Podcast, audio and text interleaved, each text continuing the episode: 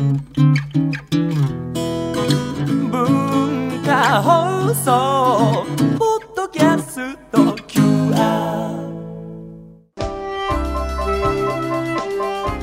ントのはるかクリスティーンさんですよろしくお願いしますよろしくお願いします。はるかさんは、はいあの今文化放送の吉田照美「飛べサルバドール」の月曜日のサルバトラコメンテーターを担当していらっしゃるんですが、あのテレビのレギュラー番組をこう多数抱えていらっしゃる売れっ子のタレントさんでいらっしゃるんですけれども実は私と同い年の23歳ということでそうなんですよ。早生まれですよねそうです。1992 92年の1月なので早生まれです。現在23歳23歳です。あ今同い年です。完全なる同い年の時期ですそうですよね。学年も一緒で年も一緒でなんか親近感が。ありがとうございます。文化放送歴でも社会人歴でもあの先輩なんですけれども、まあ、同い年ということで今日はよろしくお願いします。よろしくお願いします。はい、はるかさんは1992年スイスチューリッヒのお生まれでいらっしゃってお父様が日本人お母様がドイツ系スイス人でいらっしゃるということで、日本語ドイツ語英語フランス語の4カ国語を話せるっていうことですよね。そうですね。一応でも日本に来て日本語ばっかり喋ってるとどんどん他の言語が忘れていきますね。あのスイスで過ごされていた頃に、あのお母様とかに読んでもらった絵本はありますか？ああ。母はどちらかというとなんかまあドイツ語だったので、はい父の日本語の読み聞かせとかが寝る前とかによくしてくれてたので、そっちの方が特に覚えてる。例えばどんな作品というか物語あいろんなのがありますけどまあ本当にまあ日本昔話みたいな、はい。あの桃太郎だったりとか、そそういうのを多分日本からわざわざ取り寄せてくれて、日本の文化というか日本では日本の子供はこういうのを読むんだよこういうので育つんだよっていうのを多分教えてくれようと思って多分読んでくれたと思うんですけど。あじゃあもう本当に小さい頃からあの日本のそういう文化とかそういう文学のこともそうですけど触れる機会があったんですね。それはすごくだからそういう意味でも自分の中でその日本のアイデンティティっていうのが、はい。スイスに住んでいながらも育ってきた原因の一つなのかなっていうのは思いますね。だから日本に来たのかなっていう、そういう理由にもなってるのかなっていう、はい。どんどんなところがこう惹かれ惹かれたんですか？日自本に。分の感覚にすごい近いなっていう、まあ、例えばまあその和を重んじるところとか、まず礼儀作法とかっていうのも感覚的なものだったりするんですけどでそんなにこうガツガツはい。発言をしないっていうところだったりするんですけどそういうのがなんかすごい親しみやすいなというか、向こうは結構スイスなんか結構こう思ったことを前面に出す子が多いからそれよりもなんかこう本当にその場を大事にするその空気を読むみたいなのを大事にするっていうのがなんかすごく親しみやすいなと思ったのはありましたね。そうですよね。学校の授業の受け方も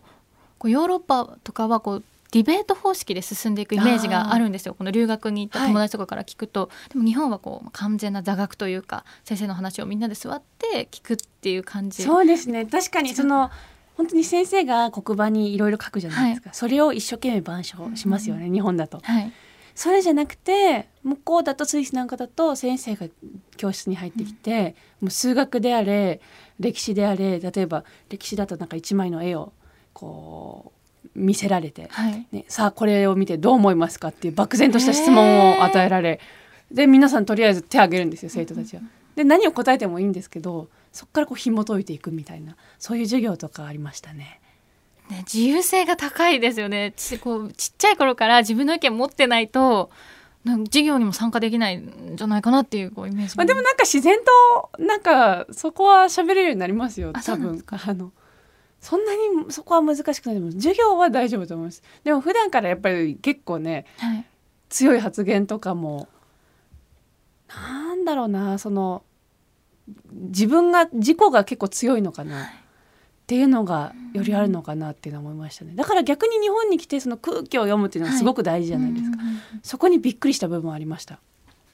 あのあまりにもこう例えば「なんで?」って思ったら「なんで?」って聞いたらそんなにあの今なんで聞くんだろうって逆に空気読んでそこは質問しないでみたいな部分があったりとか、そうそういう雰囲気がねある時があるんですよね。そう私ももう社会人になって、うん、余計思いました。日本は和を重んじてる。国なんだって思う 余計思ったんですよ。私も最近本当に、はい、ね。そうなんです。あの一方で日本政治に強い関心を持ってその国会議員の追っかけをするようになったってはい。いうことなんですが、それはなんでかけしようと思ったんですか？そうあのもともとそれこそ本当にだから日本に来て向こうではまあそれこそ本当に学校の授業だけじゃなくて休み時間とかで政治の話をとか社会の話とかを自然としてたんですね、はい。なんかその意識してよし今からなんか難しい話をしようとかうん政治の話をしようとかって感じではなくて、まあ、例えば、まあ、徴兵制があったりするから、はそういうのが話題になったりあと国民投票がある国だから、うん EU にやっぱり入った方がいいのは加盟すべきか否かっていうことだったりとかが議論になってみたり、まああともっと身近なものだと教育。制服っていうのがなんか導入されようとしてるけど、どうなのみたいなそういうのも本当に身近なものまでいろいろありますけど、そういうのがこう議論されてたんですけど日本に来た時に一切なんか社会とか政治とかっていうのつくものはもうとにかくなんか遠ざけるべきだじゃないけど、全くニュースになってるものを次の日話す人がいないから、はいなんでだろうなと思って聞いたらなんか「いやどうせ政治に興味持ってもしょうがない」とか、政治家はみんな嘘つきだ」みたいなことをうんうんうん言う同級生がいて。あなたは実際に政治家さんに会って嘘をつかれたのかなって思った時にそうじゃないわけですよね。なんでそんなどっかから聞いたようなことをそのまま言ってんだろうなと思って、だったら国会議事堂に実際に行って政治家さんを実際に目の前に見て確かめてみようはい。と思ったところからですね。うんそのね行動力が もう私はもう本当にそうやって言っててこう友達とかとご飯食べてる時はねまあいろんなアニメの話とか漫画の話はするけれども、もう政治のことはもう選挙権はまだ先だし、はい。あんまり話すことないって思ってたので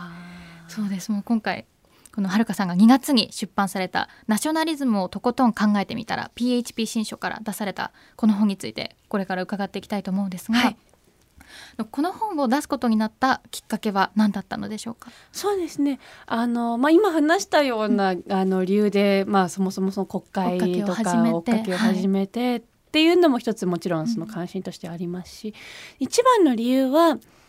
あの私自身の経験でこうあの、まあ、テレビだったりとかであの発言をすると、特に政治に関する話と発言とかだと結構こう自分自身もそういう経験ありましたし他の人を見ててもそういうことが結構あるなって感じなんですけどやっぱり炎上しやすいというか、すぐにあとレッテルが貼られやすいっていうのは思ったんですよね。あの例えば右だ左だとか、あはい。もうそういうレッテルが何か一つの発言をするとすぐにそういうふうに思われるってまあ分かりやすいテーマだとまあ原発だったりとか安全保障とかそういうのでもうすぐにこの人はそうなんか結構極端に、あのーもう100か0かみたいなその間の議論がなくてはい、そこからでそれで自分自身も結構ツイッターだったりとかが炎上してこの現象はなんでこういうことが起きるんだろうなってそこから考えるようになってでそこまでそんなに右左ってそもそもそんなに触れるものでもないのかなと思ってに、まあそもそもね政治の話をするのがタブーに近いような部分もあったりするから、だからその右左ってなんだろうっていうのをそこから紐解こうと思ってでそしてなぜネットで、えーそういう議論が活発にされているんだろうっていうところも気になって。はい、で実際にでも議論されているけど本当に深い議論が行われているのか、それとももう結構、